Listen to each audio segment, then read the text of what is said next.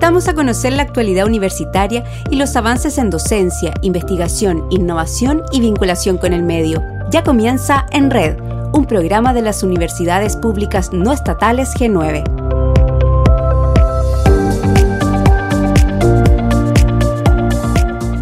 Bienvenidos y bienvenidos nuevamente. Nos encontramos con ustedes en nuestro programa en red de las universidades públicas no estatales G9. Somos Luis Sánchez de la Universidad Austral de Chile y Carolina Cortés de la Universidad Católica del Norte y hoy los acompañaremos a través de las diversas plataformas radiales y digitales de las universidades de la red desde Arica a Punta Arenas.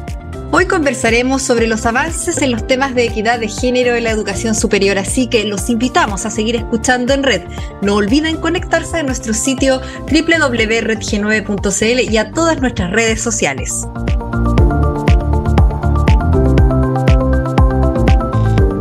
Tal como les adelantamos, hoy conversaremos con Silvana Sanlungo, directora de Equidad de Género de la Pontificia Universidad Católica de Chile, a quien le damos la bienvenida. ¿Cómo está Silvana?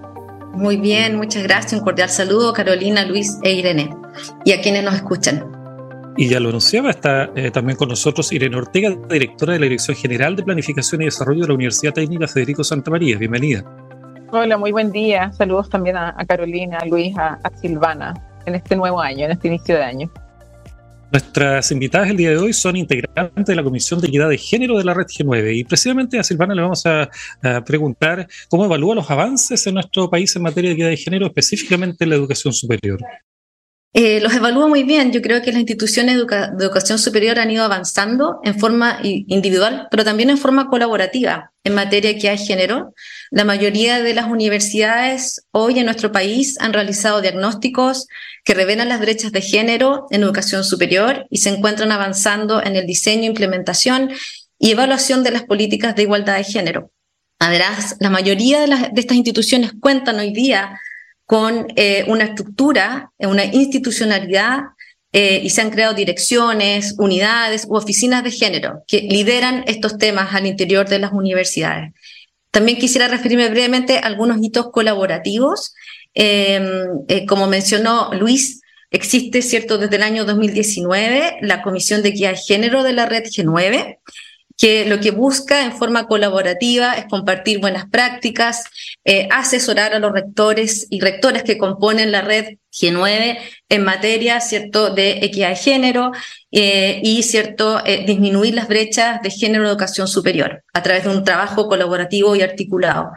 Y también existe eh, a nivel de, del CRUCH, una comisión de igualdad del género del CRUCH, eh, cuya misión eh, es muy similar, ¿cierto? Y fortalecer, ¿cierto?, la transversalización de género en las universidades del CRUCH y asesorar también a los rectores y rectoras de, de esta red. Así que me parece que institucionalmente y colaborativamente entre las instituciones han habido avances importantes, obviamente que nos quedamos todavía con muchos desafíos, un camino bastante largo y que tenemos todavía. Muchas gracias, Silvana. Justamente tú nos hablabas de estos avances eh, sobre este tema que más o menos eh, lleva la palestra desde más o menos del 2018, que empezamos ya con, esta temática que ha sido muy importante a nivel de la educación superior. Queremos seguir con Irene Ortega, la directora de la Dirección General de Planificación y Desarrollo de la Universidad Técnica Federico Santa María. ¿Qué desafíos ha enfrentado como comunidades universitarias a partir de la implementación de la ley 21.369 que regula el acoso sexual, la violencia y la discriminación de género en el ámbito de la educación superior? Bueno, eh, esta, esta ley yo creo que nos ha traído un espacio para reafirmar tal vez el compromiso que las instituciones ya habíamos suscrito en la época del 2018 o antes algunas em, en este tipo de conductas. Eh, y uy, tenemos desafíos diversos en, la implementación de, esta ley.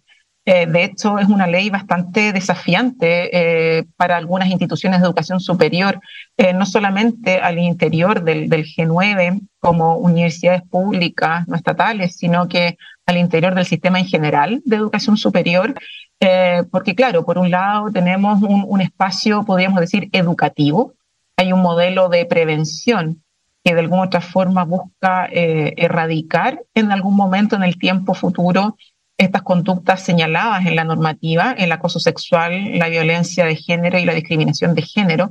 Eh, y es un proceso lento, es un proceso, como decía recién, de educación y que involucra también, por ejemplo, los planes de estudio de las instituciones. Entonces es un desafío no menor que por ley yo deba intervenir, podríamos decir, estos planes de estudio y hay que ser por un lado, bastante creativos pensando en los destinatarios, digamos, son, son estudiantes de educación superior y donde de alguna otra manera tenemos que ser bastante inteligentes en de qué manera incorporarlos en este tipo de, eh, temáticas, eh, porque una educación tradicional o un tratamiento tradicional de, la, de estas dinámicas eh, es súper poco efectivo. Y por otro lado, también es importante que cualquier tipo de intervención en los planes de estudio sea lo más temprano posible. Es decir, si yo tengo eh, planes de estudio de cinco años de duración, por ejemplo, lo lógico es que el desafío sea intervenir con los estudiantes al inicio, para que efectivamente durante toda su estadía en la universidad ellos obviamente hayan integrado esta perspectiva de género, de derechos humanos, que es lo que se plantea. Entonces, hay un desafío desde lo educativo para los estudiantes, pero también para las comunidades en transversal. Yo creo que hay un desafío de transversalidad, de integración, eh, nosotros incluso funcionalmente como universidades tenemos a veces bien segmentado el tratamiento de materias para estudiantes y el tratamiento de materias para trabajadores, funcionarios, profesores. Entonces también hay un desafío donde acá somos todos iguales, entre comillas, a todos nos cabe y nos atiende la misma normativa, entonces creo que, hay un desafío ahí de integración eh, porque la comunidad la hacemos todos. Em, y podría agregar también un último desafío, que es como el desafío del, del modelo de investigación y sanción, eh, y que es un desafío bien delicado, de un balance no simple de atender, eh, porque habla, podríamos decir, de, em, de qué manera lograr un, momento de denuncia cero y que ese momento de denuncia cero corresponda a un nivel de conducta cero en, en estas temáticas de acoso, violencia y discriminación. Eh, pero por otro lado, si es que efectivamente tenemos denuncias que eh, sean atendidas desde un principio de celeridad y que haya eh, de alguna otra forma una acogida a la situación, a la presunta víctima, haya un espacio efectivo de reparación, de atención y que de alguna otra forma el sistema se entienda virtuoso. Entonces ahí hay una parte sensible de balancear, porque no es algo simple de eh, denunciar, eh, se buscan muchas veces eh, sanciones ejemplificadoras que no necesariamente llegan, hay un tema de expectativas también, hay una cultura institucional que, que no es simple, digamos, para atender este tipo de situaciones. Así es que, bueno, ese es un poco parte de los desafíos, yo creo. Todas las instituciones tenemos también nuestras particularidades y tenemos desafíos también de financiamiento, de estructura, del poder de las decisiones, de dónde están ubicadas las unidades. Hay, varios desafíos ahí que transitan en, esta línea también. Ahí efectivamente, como señalaron ustedes, finalmente se trata de un cambio cultural como sociedad y por lo tanto eso implica eh, también enfrentar algunos obstáculos que me imagino en las propias casas de estudio se da. El hecho de... Eh, de avanzar en una perspectiva como esta, eh, que no, no necesariamente es aceptada por toda la comunidad universitaria. Silvana, Irene. Sí, yo, yo o sea, estaba escuchando atentamente lo que dice Irene, lo que comparto plenamente. Y, justamente eh, creo que uno de los grandes desafíos tiene que ver justamente con lo, con lo que menciona Luis recién. Tenemos también una, una tarea muy importante de formación, eh, de formar a la comunidad completa, como decía Irene, somos todos parte de la universidad, todos y todas, y por lo tanto tenemos que formarnos, tenemos que eh, probablemente eh, hacernos conscientes, ¿cierto?, de nuestros sesgos. Todos tenemos sesgos de género, ¿sí? Y, y, en el fondo, crear un cambio profundo en la cultura. Y tener una cultura, ¿cierto?, con equidad de género. ojalá, como dice Irene, lleguemos, ¿cierto?, a, a cero denuncias en un futuro, ¿cierto?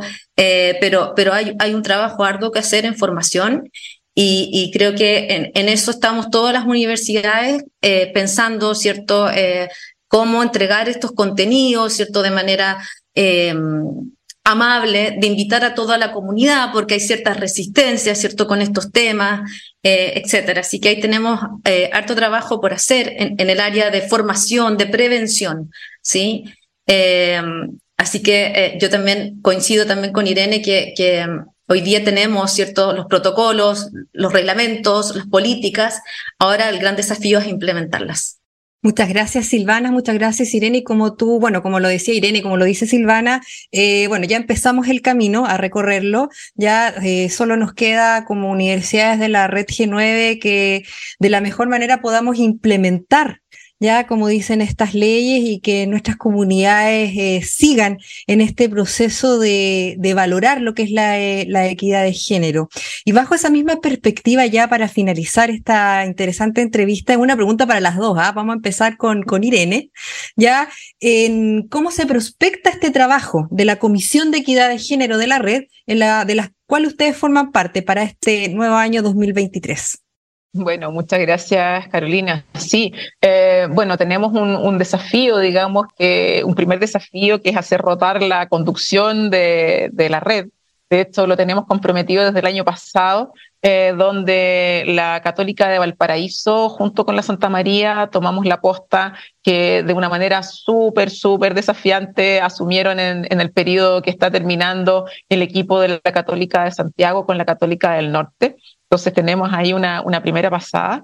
Y lo segundo es que tenemos un pendiente como comisión eh, de género, que es atender la dimensión de conciliación eh, laboral. Ese es un área en la cual nos comprometimos a eh, trabajar y que de alguna otra forma entendemos es un pendiente que tal vez la implementación de la ley 21.369 nos retrasó. y que efectivamente ya es el momento de, de asumir de los desafíos y bueno, ahí Silvana nos va a compartir en los minutos que, que nos quedan también el resto de desafíos para nuestra red. Si quisiera eh, agregar a lo que dice Irene, que estoy muy de acuerdo, eh, que, sobre todo en conciliación también nosotros apuntamos como, como Red G9 a, a, a la corresponsabilidad. Es decir, cierto que los cuidados, cierto que se manifestó la crisis de los cuidados en la pandemia, cierto son responsabilidad de todos y de todas, de hombres y de mujeres. Así que estamos trabajando fuertemente en eso, empujando la corresponsabilidad, políticas de corresponsabilidad al interior de nuestras instituciones y también, por ejemplo, eh, hablar de las nuevas masculinidades, ¿cierto? El, el, tema del género no es un tema, ¿cierto?, de las mujeres, es tema, ¿cierto?, de toda la comunidad. Entonces, eso quisiéramos avanzar en ese sentido fuertemente. Así es, eh, un desafío sociedad, un desafío como comunidad universitaria, un desafío también desde el ámbito de comunicación, Carolina, que tenemos para poder incorporar eh, la perspectiva de género en, el trabajo que se está realizando también en materia de comunicaciones. Le agradecemos una vez más a, Silvana Salungo, directora de Equidad de Género de la Pontificia Universidad Católica de Chile, y también a Irene Ortega, directora de la Dirección General de Planificación y Desarrollo de la Universidad Técnica Federico Santa María, quienes nos han acompañado hoy día en esta interesante entrevista. Silvana, Irene, palabras finales para, esta, eh, para este programa. Muchas gracias Luis, Carolina, Irene por este espacio tan interesante de conversación. Muchas gracias. También me despido, Carolina, Luis, Silvana, y bueno, de lo que tengamos que seguir conversando en futuras ediciones, ahí nos volveremos a encontrar. Pues muchas, muchas gracias. Muchas gracias a ambas por su disposición a conversar con nosotros de este interesante tema. Así que ahora eh, continuamos con nuestro programa en red después de esta pausa.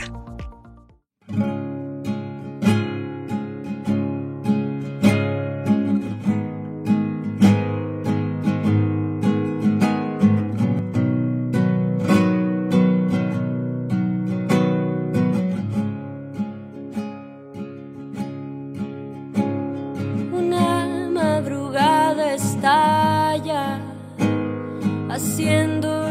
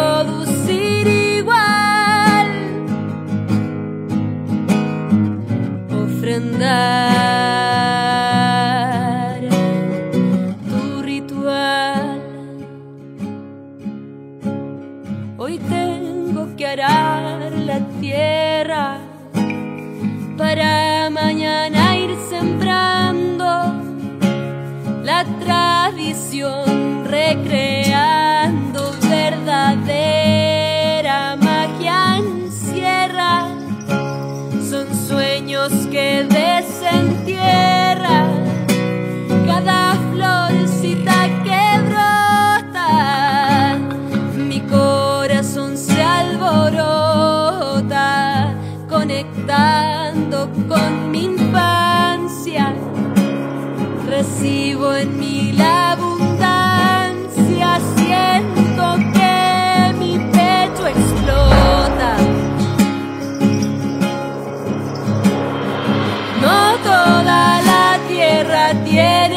producir igual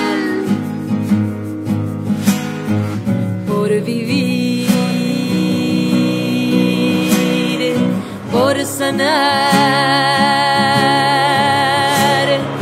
No toda la tierra tiene que producir igual ofrendar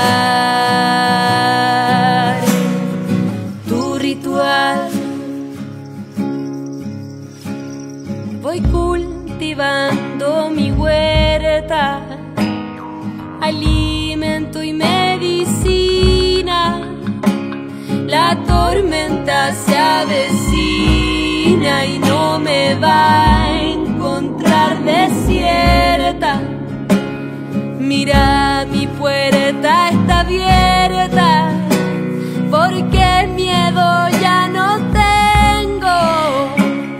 Entre mis manos sostengo la preciosa convicción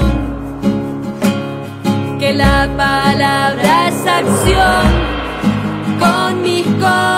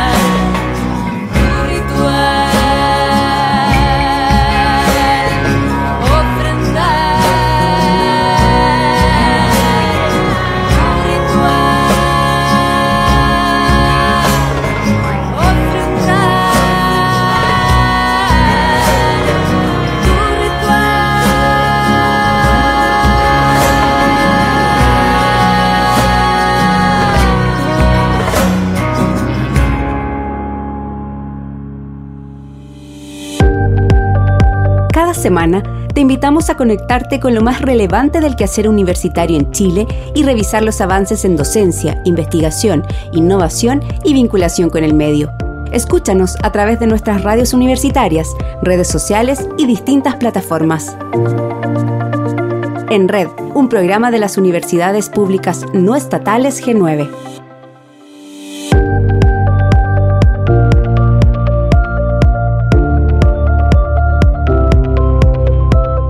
Estamos de vuelta en el programa En Red que es emitido por las diversas plataformas radiales de la Red G9. Como es habitual, las y los invitamos a nuestra agenda noticiosa.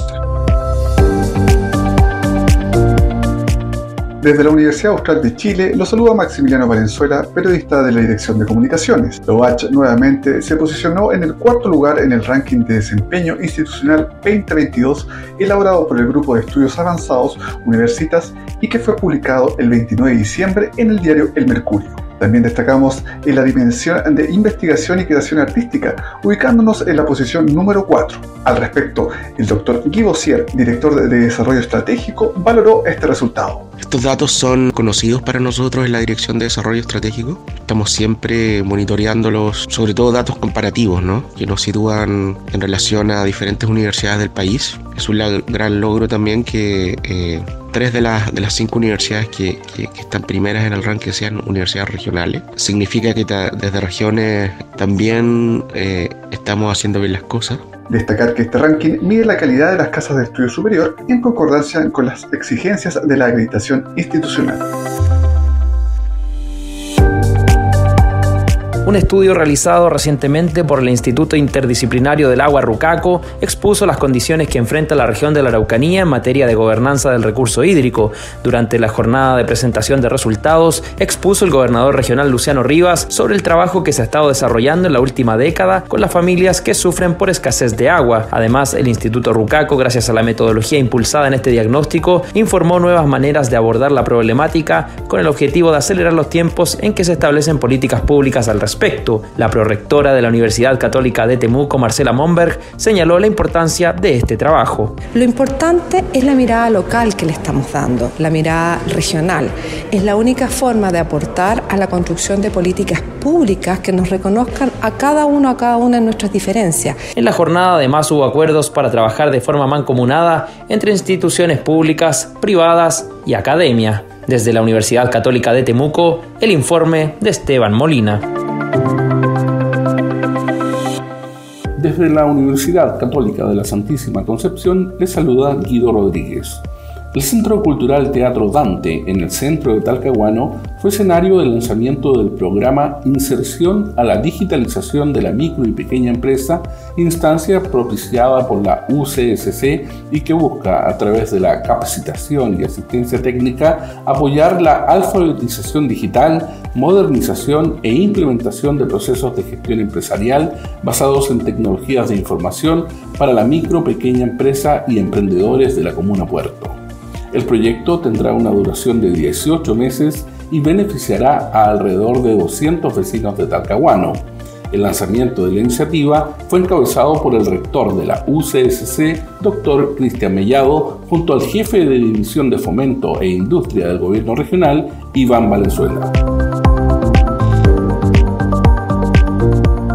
Hola, soy Daniel Tapia, periodista de la Dirección de Comunicaciones de la Universidad de Concepción. Avanzar en el cierre de las brechas de género es un compromiso institucional de la Casa de Estudios Penquista. En dicho marco, recientemente presentó la nueva política de equidad de género y diversidad sexual, cuyo objetivo es alinearse con la normativa nacional vigente que regula el acoso sexual, violencia y discriminación de género en el ámbito de la educación superior. La directora de Equidad de Género y Diversidad Sexual, Lucía Saldaña Muñoz, explicó la importancia de este hito? La Universidad de Concepción ha avanzado de manera decidida en las políticas institucionales que permitan la transversalización de la perspectiva de género en los distintos ámbitos de nuestro quehacer. Esto significa la investigación, la gestión y la formación de manera principal. Para reafirmar este compromiso, en diciembre pasado, la Universidad de Concepción se convirtió en el primer plantel universitario de América Latina en suscribir un convenio con el Programa de las Naciones Unidas para el Desarrollo, a fin de iniciar el proceso de certificación en el sello de igualdad de género del PNUD para universidades.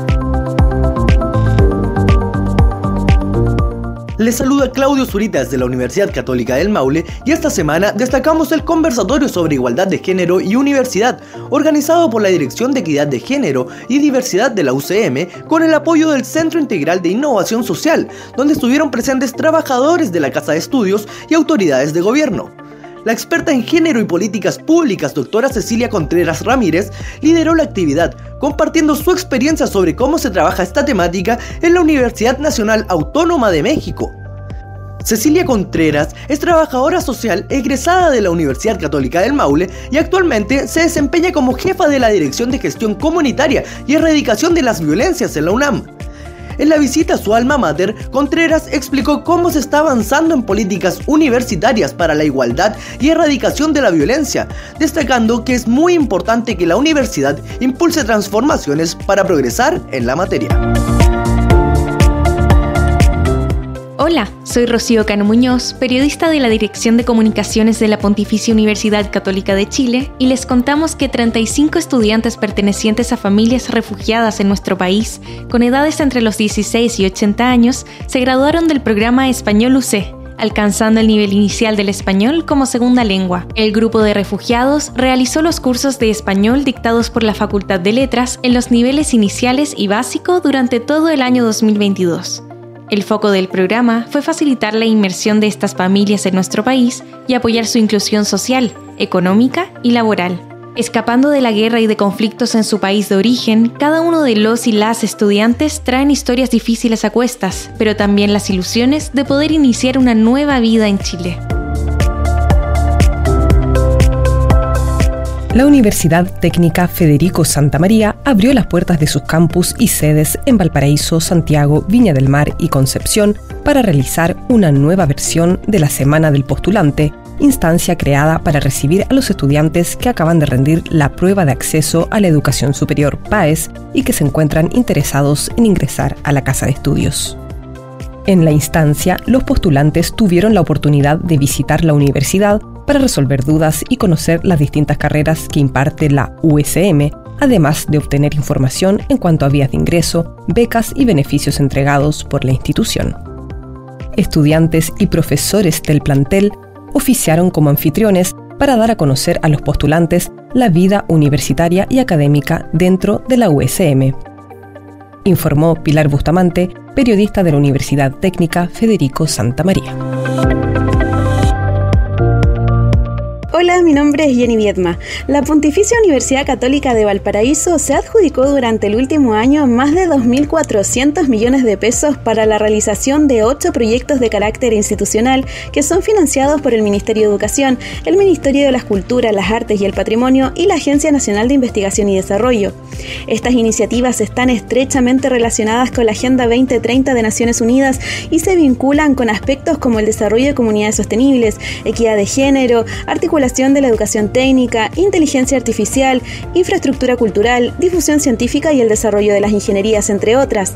Al respecto, el rector de la Casa de Estudios, Nelson Vázquez, destacó que las propuestas impactarán en su entorno más inmediato y que se están haciendo esfuerzos para aumentar las fuentes de financiamiento de organizaciones gubernamentales e internacionales que consigan nuevas oportunidades para seguir fortaleciendo la gestión e infraestructura institucional y con ello la formación de sus estudiantes. La Dirección de Comunicaciones Estratégicas de la PUCB. Hola, soy Pablo Cot, periodista de la Dirección de Comunicaciones de la Universidad Católica del Norte. Después de dos años de pandemia con tiempos asiduos y complejos, 43 estudiantes de la generación 2022 del programa Delta de la UCN egresaron de cuarto año medio. Durante la ceremonia se reconoció a los estudiantes que destacaron durante su enseñanza por un alto compromiso en el desempeño de su rol de estudiantes, los premios fueron participación de la experiencia de enriquecimiento tipo 3 con la investigación, niveles de satisfacción y exploración de los principales factores que influyen en la satisfacción de los cursos, talleres y coordinaciones del programa Delta. Amaro López, Ignacio Rojo y Juan Salgado. Los reconocimientos por mejor asistencia de la generación 2022 fueron para Amaro López, Araceli Álvarez, Esteban Jaramillo y Carol Vera, mientras que el de mejor rendimiento fue para Dylan Díaz y Carol Vera. El director de Delta UCN, Alejandro Proestakis, destacó que el programa es como un segundo hogar para los estudiantes, donde pudieron avanzar en su trayectoria educacional y por sobre todo en su desarrollo personal. Hemos llegado al fin de este nuevo capítulo de nuestro programa en red. Somos Carolina Cortés de la Universidad Católica del Norte y Luis Sánchez de la Universidad Austral de Chile. Les recordamos que En Red es un programa de la Red de Universidades Públicas No Estatales G9 y esperamos que hayan disfrutado de este espacio que da cuenta del quehacer de las nueve universidades que conforman esta agrupación. Que tengan una excelente semana. Muchas gracias por escucharnos y nos reencontramos con la actualidad universitaria en una próxima edición de En Red, programa de las universidades públicas no estatales G9.